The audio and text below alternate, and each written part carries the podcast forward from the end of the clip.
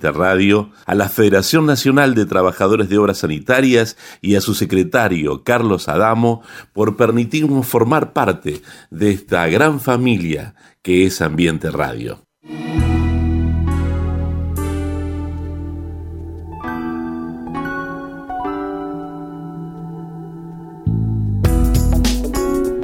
Ecosistemas. Bajo el prisma del poliedro, ¿cómo funciona el mundo de hoy? Cada vez más complejo, más incierto, cambiante, aparentemente caótico, un mundo de todos contra todos o de todos para todos. Ni una cosa ni la otra. El mundo funciona en un delicado equilibrio de ecosistemas que interactúan. Les propongo pensar juntos cómo funcionan esos ecosistemas. Un pequeño manual de bolsillo, quizás apenas un manojo de pensamientos y reflexiones que nos permitan acomodar, ordenar, orientar, comprender cómo funcionamos en estas sociedades hiperinformadas y comunicadas en donde cada día nos cuesta más descubrir sus sentidos y motivos. Los invito a escucharnos y descubrir juntos estos ecosistemas en los que muchas veces estamos insertos sin querer formar parte de ellos y que sin embargo son parte de nuestras luchas y decepciones cotidianas. Y bajo el prisma del poliedro, porque todo ecosistema está compuesto por diferentes caras o lados, con sus vértices y particularidades. Unidad en la diversidad, donde el todo es superior a las partes, el acuerdo superior al conflicto, la realidad se impone a la idea y el tiempo al espacio. Esto nos permitirá construir un mundo sustentable, en un ambiente pleno de humanidad en concordia con la naturaleza, única protectora de nuestra existencia y de las generaciones por venir. Bienvenidos a Ecosistemas, bajo el prisma del poliedro.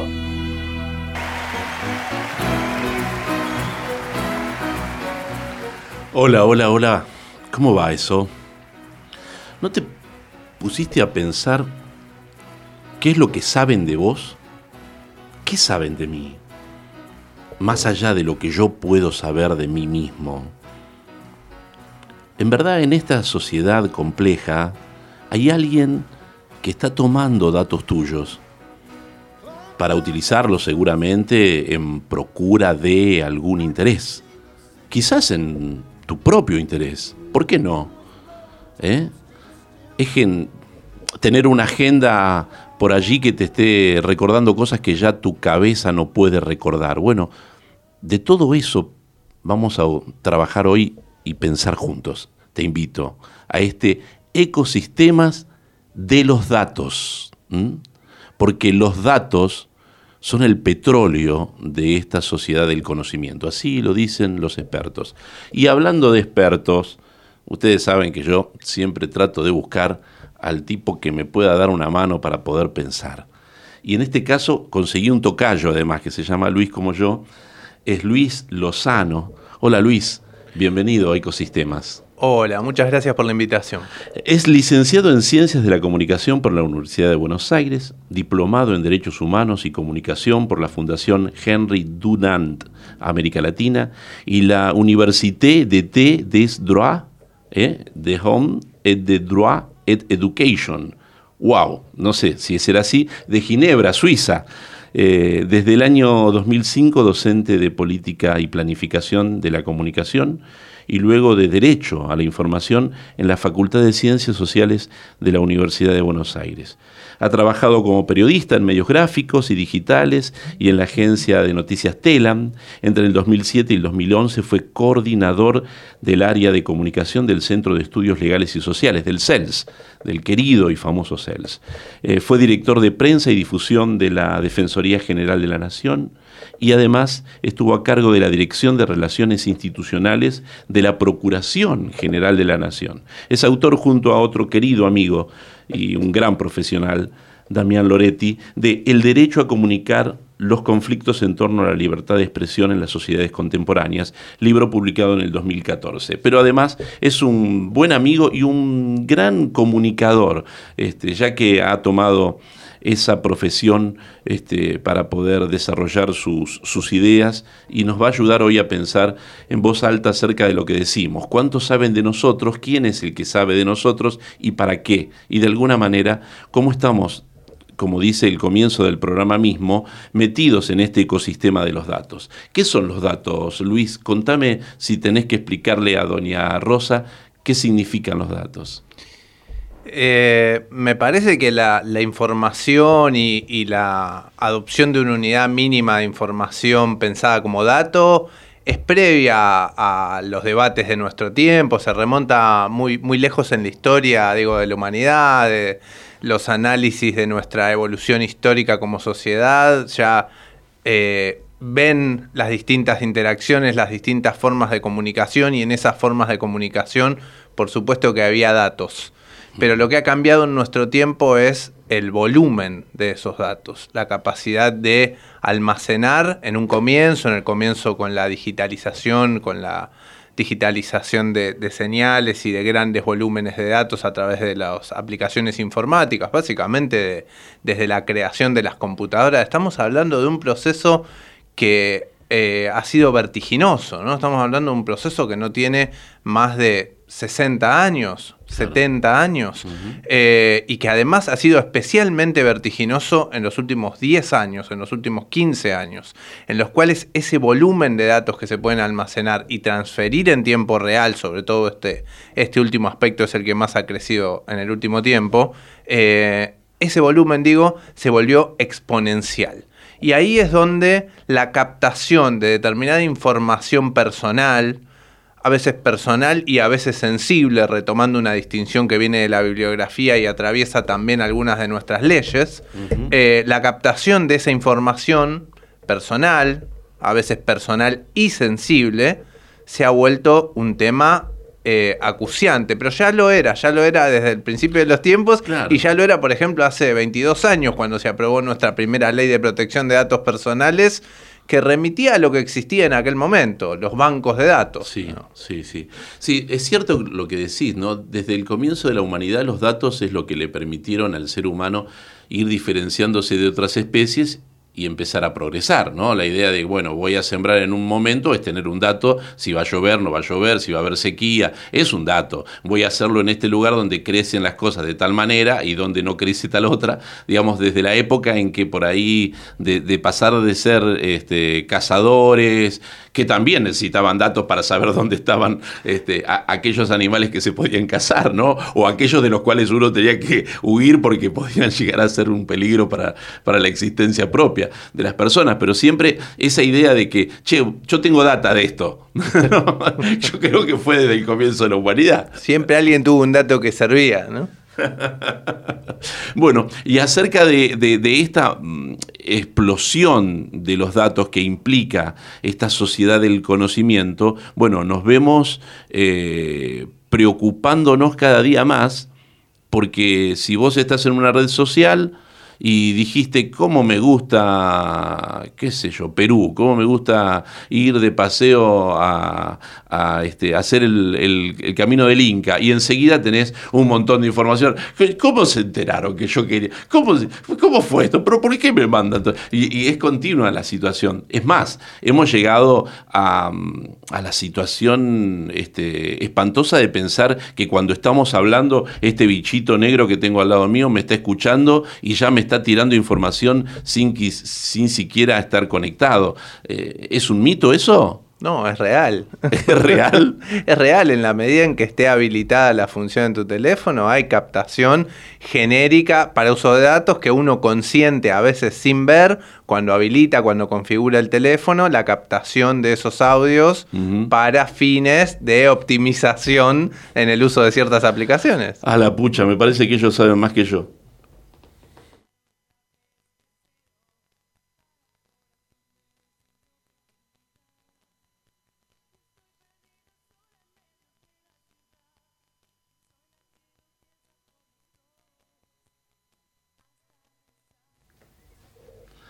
Estamos con Luis Lozano y después de escuchar a, Jorge Drexler en este tema de su último disco que nos hace pensar acerca de qué cosa, ¿no? Que alguien sepa más de uno que uno mismo.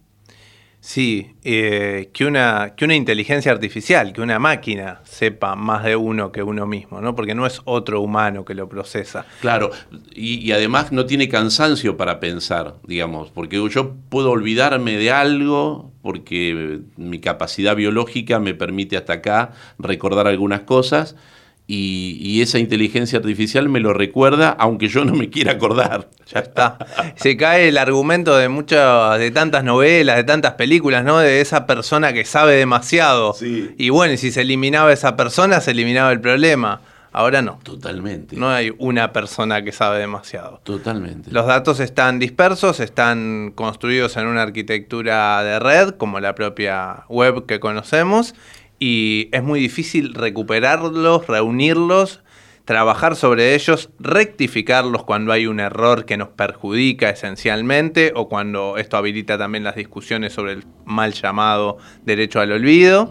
Eh, rectificarlos, digo, operar sobre ellos o suprimirlos cuando hay un dato que no corresponde, que está mal asignado. Y esto nos trae muchas veces enormes problemas. Y esto sí se acerca más a una vivencia cotidiana de quienes pueden ser nuestros, nuestros oyentes. Luis, ¿vos pensás que esto puede ser sesgado? Es decir, que alguien puede estar condicionando eh, el perfil de lo que quiere de mí en función de recordar o no recordar determinadas cosas o de, generarme determinadas... Digamos, la inteligencia artificial al fin de cuentas es establece un montón de datos y con esos datos conjuga los datos, los vincula y saca un resultado.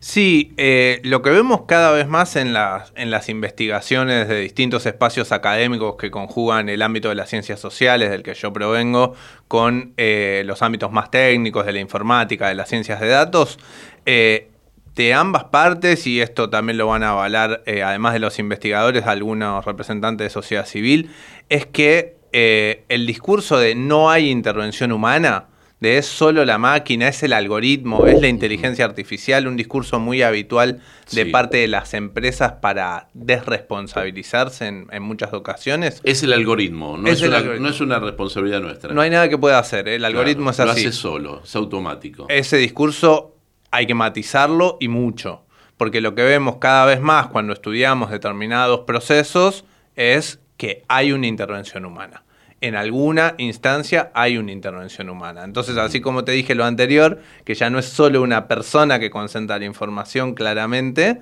pero sí sigue habiendo seres humanos que intervienen. Por ejemplo, en la devolución de los resultados de búsqueda de los buscadores. Está cada vez más claro que no es solo el algoritmo. Puede ser que ese buscador a mí me pone en prioridad algunas cosas distintas de las que te pone a vos. Seguro, un ejercicio sencillo cuando estén en algún otro país y viajan por trabajo, por turismo, prueben entrar al mismo buscador que entran acá, el más famoso de todos, pero en ese otro país y poniendo la misma búsqueda van a tener resultados completamente diferentes, que están atravesados por preferencias, por, por orientaciones a los usuarios, pero también por determinadas regulaciones de propiedad intelectual, de derecho a autor, que hacen que en algunos países sea posible ofertar determinados resultados y en otros no y ahí la intervención humana ajusta eso a las condiciones regulatorias, de mercado, etc. Ahora, eso está direccionado entonces. Lo que no te explican es por qué está direccionado de esa manera o qué eh, justificación tienen para mostrarte esto y no mostrarte otra cosa, digamos. Exacto, no te explican nada. Básicamente mm. el algoritmo y la intervención humana sobre el algoritmo es totalmente opaca a los usuarios. Y recién están arrancando movimientos de búsqueda de transparentar esto. En ese sentido hay un reconocimiento reciente muy importante en un fallo de la Corte Suprema que tuvo bastante repercusión pública, que fue justamente el de Natalia Denegri, el de esto que decíamos del mal llamado derecho al olvido. En el, si no me equivoco, el último considerando del fallo de la Corte, habla, deja un, hilo del que tirar. Eh, planteando que las empresas, los buscadores, las plataformas tienen que empezar a dar apertura y transparencia a los usuarios respecto a cómo operan estos sistemas. Eh, tiempo atrás estábamos conversando con el profesor Ricardo Porto y, también le preguntaba si es que ante tanto bombardeo de información, eh, el ser humano es más sensible y es más digamos, proclive a, creer lo que va recibiendo constantemente y si esto no es una forma de ser más vulnerables nosotros ante ese caudal informativo que recibimos todo el tiempo. ¿Cómo lo ves vos? es un es un temón eso. Eh, yo no soy un experto en, esa materia, digamos, en los estudios de impacto, de recepción, de, eh, pero sí desde la comunicación obviamente trabajamos esto. Desde mi punto de vista, desde los años 40 se desterró la idea de la aguja hipodérmica, ¿no? de que aquello que veo entra como una droga que me inyectan y transforma mi pensamiento. No es así. No, para quienes estudiamos comunicación esta, esta teoría estuvo muy Eso nos tranquiliza de alguna manera. En algún punto nos tranquiliza sobre los márgenes de autonomía, de mirada crítica, de, este, elección y, e individualidad y construcción subjetiva sobre aquello que consumimos. Ahora, la capacidad de influir, de crear determinados estados sociales en general, de plantear sobre todo y en gran medida una agenda de temas, porque quizá no es tan potente la incidencia sobre aquello que debemos pensar, pero sí está muy estudiado la potente incidencia de quienes tienen esta capacidad de instalar discursos sobre el recorte de agenda. Está muy claro que cada vez más en el crecimiento de las plataformas se delimita una agenda muy difícil de permear, lo que no está ahí no es tema. Vos fuiste periodista, sos periodista de gráfica también y entendés que la agenda tiene que ser siete temas, es lo que son las portadas de los diarios, no más de siete temas porque es lo que puede captar la, como, como, como pensamiento general de lo que, puede, lo que puede procesar alguien, ¿no? Totalmente, los grandes impulsores de agenda cambiaron, pero las reglas de consumo de información no mm. cambiaron tanto en ese sentido. La agenda sigue teniendo cierta periodicidad diaria, sigue estando, como vos decís, circunscripta a determinada cantidad de temas que son los que pueden captar eh, las personas. Lo que sí, eh, cada vez la tendencia a la espectacularidad creció muchísimo. Y eso se relaciona con lo anterior porque lo que vemos en ciertas intervenciones humanas sobre los algoritmos es una tendencia a mostrar resultados que apunten al costado más emotivo, más espectacular, digamos, en términos de análisis de, contenido de medios, amarillistas. Claro, claro.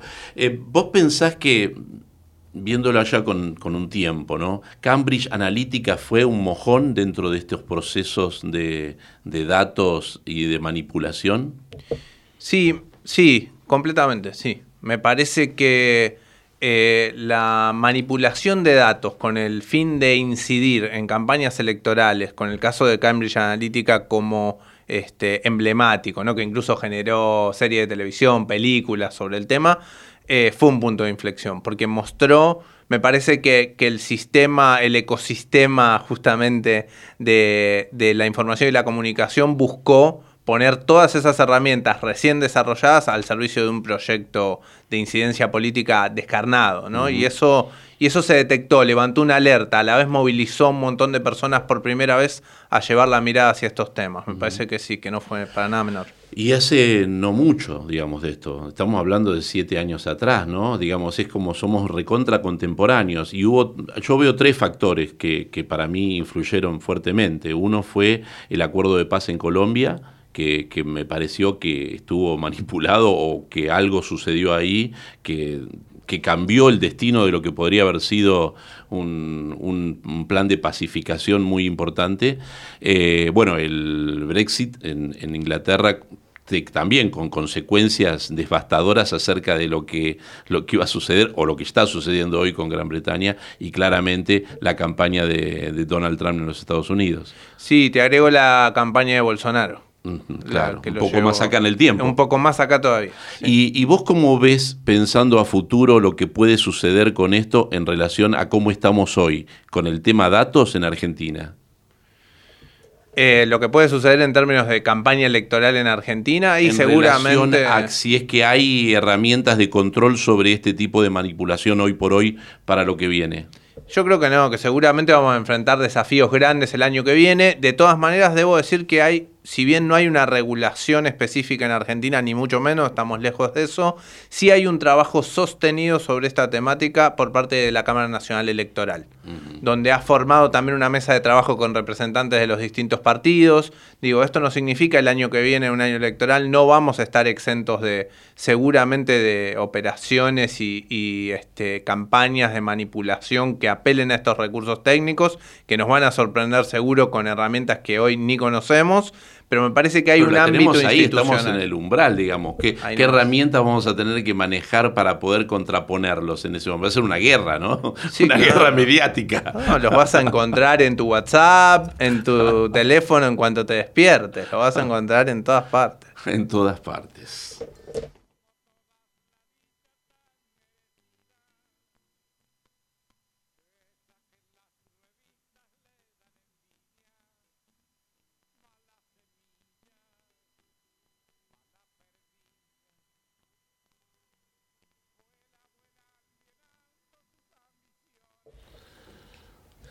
Spaghetti del rock, ahí divididos. La veía venir divididos. Fíjate que este disco del Narigón del siglo creo que ya tiene unos cuantos años, más de 15 quizás, y, y esta canción Spaghetti del rock, esos besos por celular y toda la idea de esta de esta vida tan tecnológica en la que estamos. Sin embargo, Argentina, como nos pasa en otros temas, en la cuestión de datos también fue eh, mm, pionera, digamos. Vos mm, manifestabas, Luis, eh, estás, está Luis con nosotros, Luis Lozano, charlando acerca del ecosistema de datos. Nuestra primera ley de datos personales ya tiene 22 años, es decir, desde el 2000. Octubre de 2000, sí, cumplió 22 años, la ley 25.326. Y contame un poco qué significó, por qué en ese momento surgió una ley, qué era lo que se estaba buscando este, qué es lo que había atrás para poder eh, generar una ley, que además eh, ha tenido sus eh, correlatos con otras leyes en otros estados de América, ¿no? También en Colombia, en Perú, en Chile. Es decir, como, como que hay una ola a veces que viene y viene para todo el continente, para, no, no, no solo para Argentina. Fue exactamente así, como pasó con otros temas muy vinculados, por ejemplo con el derecho de acceso a la información pública, que en algunas cuestiones es la otra cara de una misma moneda de, la regulación de protección de datos personales, porque vos sabés que otro gran acopiador y usuario de datos personales es el Estado, así que también hay todo un punto por ahí. Pero efectivamente con esta ley fue parte de una tendencia global y, luego regional, pero a su vez en esa tendencia Argentina fue pionera. Eh, desde mediados, fines de los 90 se empieza a plantear una preocupación por el manejo de los, de los grandes volúmenes de datos personales, en aquel momento asociado especialmente a lo que eran los bancos de datos, eh, para el usuario eran identificables en el pedido de información financiera para otorgar o no un crédito, ¿no? La cuestión más comercial, digamos. La cuestión comercial, pero que se había trasladado, si lo recordás, por ejemplo, al momento de comprar un electrodoméstico. Claro. Nos hacían esperar un ratito y se pedía un informe a ver si esa persona tenía una tarjeta sin pagar y me estaba pagando con otra nueva. La estrella del Veraz. Ahí cuando salió el gran. Exactamente. Controlador financiero, digamos, ¿no? Exacto. Y era ¿Está en el Veraz? No está en el Veraz. Claro, sí, sí, era. ¿Sos de Boca o de River? y además que veníamos de una época de un que se venía un gran endeudamiento, una situación compleja, ¿no? Estábamos ya al, borde de la crisis del 2001, ¿no? Ya había mucha gente que estaba en la. había tirado la toalla o estaba este, en categoría 4 o 5. Exactamente. De ahí viene la preocupación. Y a su vez la gente que, bueno, intentaba refinanciar sus deudas y necesitaba comunicarle a los bancos de datos que ya no estaba en esa condición de deudor, deudor moroso, etcétera, y estos mecanismos eran arcaicos, fallaban. Eh, también la ley vino a regular en términos de derechos humanos los derechos de los usuarios sobre esos bancos de datos, sobre la posibilidad, como te decía, de incidir, de rectificar, de suprimir información errónea.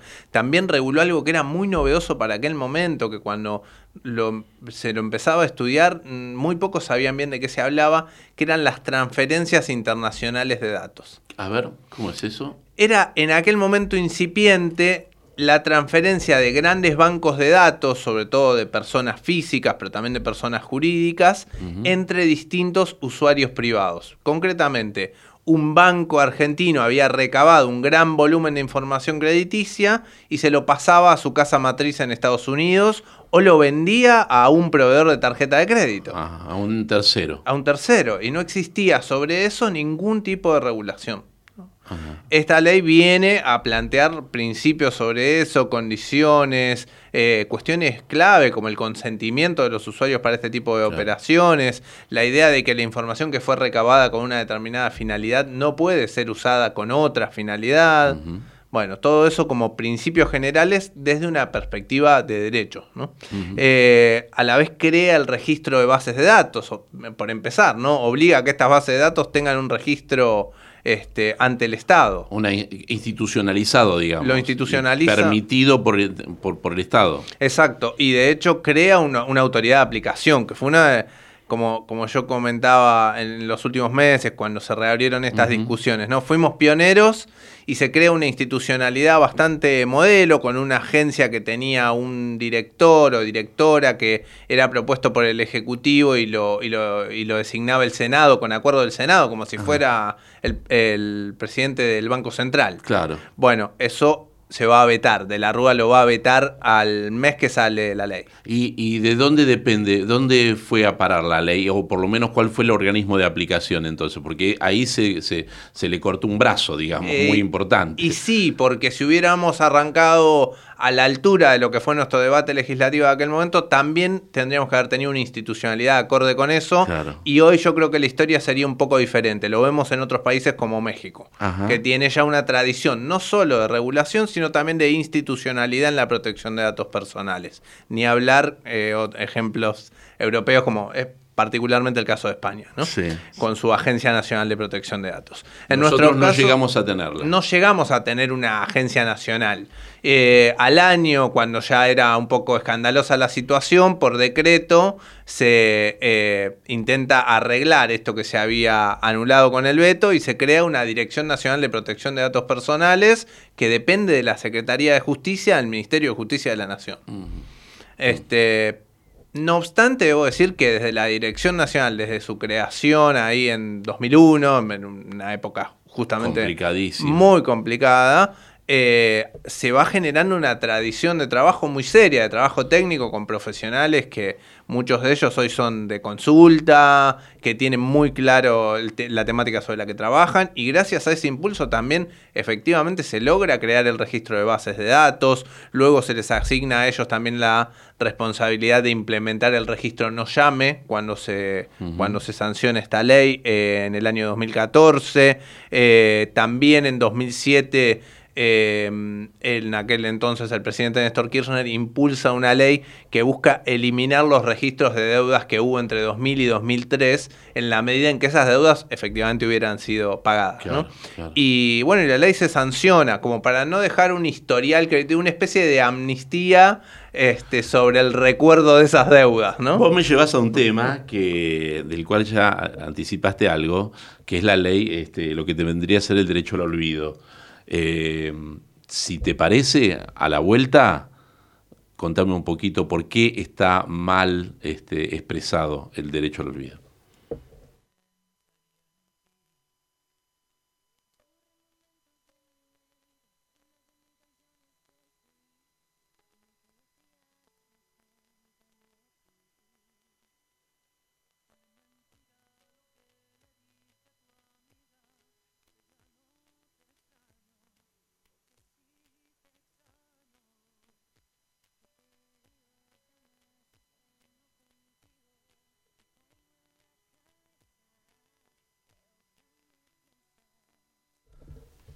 La teletransportación. Fíjense a lo que llegó Kevin Johansen. Bueno, es también parte de la cuestión, ¿no?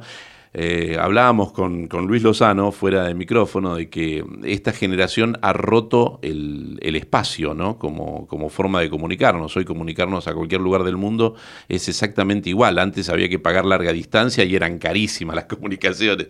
Hoy los espacios este, se han acortado totalmente y uno puede trabajar a, a distancia, de manera virtual. Incluso van a escuchar este programa en los podcasts las veces que quieran, no como antes en la radio que tenía que esperar el momento y el día y el, horario para poder escucharlo. Todo esto implica una, un gran avance de la tecnología en donde claramente los datos están involucrados. Y como nos comentaba Luis, eh, con la ley de datos también surgió desde el aspecto económico esta idea de el derecho al olvido, fundamentalmente del olvido que tenga que ver con deudas que tiene la gente. Eh, es como que eh, claramente había un interés comercial para poder volver a endeudarnos, entonces había que olvidarse de las deudas anteriores. Y de ahí salió esta idea del derecho del olvido que ahora se busca y vincularlo a los derechos humanos. Eh, también hizo referencia al último fallo de la Corte sobre De Negri, que quería que este, se hiciera efectivo su derecho al olvido para que salieran de circulación en las redes algunas imágenes de algunas participaciones que tuvo ella en épocas del caso Coppola. ¿no? Eh, es un temazo este del derecho al olvido. No tengo demasiadas respuestas, más preguntas que respuestas, pero por lo menos empecemos con que me indiques por qué está mal expresado lo del derecho al olvido. Sí, un poco la referencia es inevitable. Si bien eh, todos los temas que hacen a protección de datos personales, la discusión que está teniendo ahora el lugar por la nueva ley, por el convenio 108 Plus de Unión Europea que nuestro Congreso acaba de ratificar, no aborda nada de esto de derecho al olvido. Sin, embargo, fíjate cómo en estos minutos se cruzan inevitablemente los temas. Hasta existió una ley que hacía algo parecido sobre las deudas. Bueno, eh, inevitablemente los temas se cruzan. Nosotros eh, desde, digo, desde los ámbitos eh, académicos, desde los espacios que, seguimos estos temas, creemos que eh, hay puntos de contacto, pero no son ni mucho menos ni remotamente lo mismo, ¿no? Una cosa es la protección de datos personales que abarca áreas mucho más amplias y otra cosa es lo que tiene que ver con lo que a nosotros nos gusta llamar el derecho a la autodeterminación informativa. Lo que pasa es que esto se cruza, porque ya por su propio nombre no, se darán cuenta, la autodeterminación informativa incluye la autodeterminación sobre mis datos que están en bancos de datos en poder de terceros. ¿Hasta qué punto yo tengo derecho sobre ellos para que recuerden o no mis datos? En la medida en que esos datos forman parte de un historial. Claro, pero eh, y como bien dijo la Corte en el caso de Denegri, cuando esos datos hacen a la construcción de la memoria histórica sobre un suceso, al acervo cultural y público de una sociedad, entonces por eso no nos gusta hablar de derecho al olvido y mucho menos en países como el nuestro, donde la construcción de la memoria histórica, sobre todo sobre los hechos recientes del terrorismo de Estado, fue dificultosa, una reivindicación que nos llevó años. Eh, entonces nosotros, yo prefiero hablar de acceso a la información y derecho a la verdad. Y lo otro es el derecho a la autodeterminación informativa. ¿Hasta qué punto vos pensás que ese derecho a la autoidentificación informativa forma parte de los derechos humanos? Completamente. Yo creo que esto tiene que ser abordado desde una perspectiva de derechos humanos, lo que nos lleva a crear instancias donde cada persona tenga la, la potestad de incidir sobre aquello que eh, la involucra, sobre aquellos datos que son personales, que son sensibles, que hacen a su historia, a su recorrido. Esto no quiere decir borrar. Eh, quiere decir escribir la propia historia. En un artículo que escribimos hace algunos años con Damián Loretti y Diego de Charras, decíamos, derecho al olvido este, no es el derecho a borrar, es el derecho a escribir la propia historia. Porque esta cosa de nadie resiste un archivo, y entonces si borramos los archivos, somos ¿qué somos? No, nos queda nada, no. Bueno, los archivos tienen que estar. Nosotros estamos a favor este, conceptualmente de la construcción de, de, la memoria histórica, como te decía antes. Pero eso no quita que una persona pueda incidir sobre, por ejemplo, un resultado de búsqueda de un buscador. Quizá no borrarlo, quizá escribir un mensaje de rectificación, quizá que cuando vos ves un resultado sobre una persona también existe una actualización que esa persona quiso dar sobre esa información.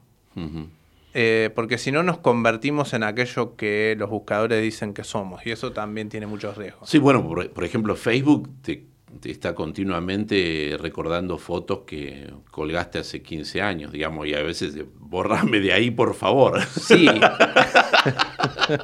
Yo no soy ese. no lo quiero ver.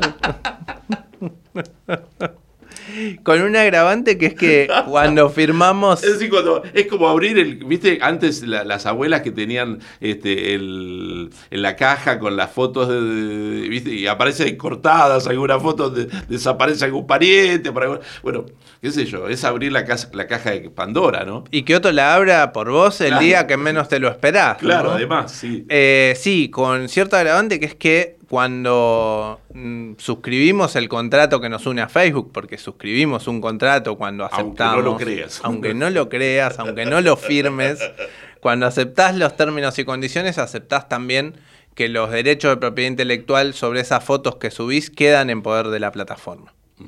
Esto me lleva a algo, tenemos algunos minutos finales, pero que tiene que ver con lo que se llama minería de datos o la idea de que los datos son muy importantes para determinadas empresas, por cuestiones económicas fundamentalmente, dentro de lo que es un sistema capitalista, y nosotros los entregamos mansamente, entregamos muchos datos de una manera casi como llevándote el corral, ¿no? Como si fuera una, ovejita que, ay, qué lindo, y voy y dejo mi dato y pongo me gusta de tal cosa o mi preferencia por tal otra, y esto también implica que va viajando hacia un lugar donde se van acumulando y después van a tener alguna consecuencia esos datos. Sí, claro, eh, cada vez más una plataforma de comercio electrónico, una plataforma para reservar un hotel, eh, para las vacaciones nos pide una foto de nuestra cara y de nuestro DNI frente y reverso. Una plataforma cuyos servidores están en un país que no conocemos, probablemente en Estados Unidos o en Irlanda o en cualquier otro. Ahí queda almacenado nuestro rostro y nuestro DNI. Una información que en algunos casos ni el Estado argentino tiene y que tanta dificultad trae, por ejemplo, en búsqueda de personas, eh, digo, de, personas que han sido víctimas, por ejemplo, de trata o de desaparición forzada. Em, digo, todo eso, hoy hay actores privados que tienen bases de datos de, básicos de identidad más potentes y más aceitadas que los propios estados.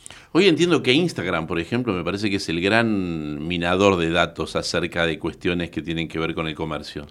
Sí, eh, bueno, eso por las preferencias de lectura de Instagram. Instagram se fue convirtiendo, viste que eh, hace unos años en la televisión había programas muy masivos que tenían 42 puntos de rating y a veces el segundo de publicidad en esos programas valía menos que en otros programas que tenían 17 puntos de rating. ¿Por qué? Porque el programa que tenía 17 puntos de rating tenía una segmentación tan perfecta y tan precisa de su audiencia que participaban anunciantes más caros y les convenía más. Claro. Digamos, siempre lo masivo. No importa la cantidad, importa la calidad en función de la capacidad que tengan económica. Lo que tiene un correlato absoluto con la lógica del capitalismo, ¿no es cierto? Claro, claro, totalmente. Este, bueno, eso empezó a pasar un poco con Instagram en su momento frente a Facebook y por eso Facebook lo compra. Claro. Es la misma empresa. Claro, sí, sí, sí, sí. Entonces tiene un funcionamiento más segmentado. El problema es que en ese funcionamiento idílico para la empresa, para Meta, se interpuso TikTok. Y ahí hay una guerra geopolítica y comercial para, para tener muy en cuenta, ¿no? Porque TikTok es de propiedad china. TikTok es China, claro, es China, China. ¿Y, qué puede hacer eh, el Estado, no? Eh, yo creo que bueno, un gran avance fue mi Argentina, ¿no? Como, como un gran producto acerca de centralizar los datos de uno y de poder regularizarlos institucionalmente, ¿no? Para dar una respuesta institucional. Incluso para no olvidarse más los documentos y tener el, es más, más probable que vos tengas el teléfono a que tengas tu carnet de conducir a mano. Y bueno, pero lo tenés en el teléfono. Eh, yo creo que ese fue un, gran aporte, mi, mi Argentina, y que debería ser este, profundizado en el aspecto de que sea un centro de datos institucional donde uno se sienta protegido. Pero ¿qué puede hacer el Estado ante esta minería de datos de los ciudadanos argentinos? Sí, es un, es un avance importante. Por lo pronto, eh, digo, iniciativas como Mi Argentina son un avance clave, ¿no? Porque las obligaciones que tiene el Estado respecto al tratamiento de esos datos, e incluso como hablábamos antes, desde una perspectiva de derechos humanos, para nosotros es mucho, mucho más viable reclamarle al Estado determinadas acciones positivas respecto de esos datos que reclamárselas a un privado, por supuesto, ¿no?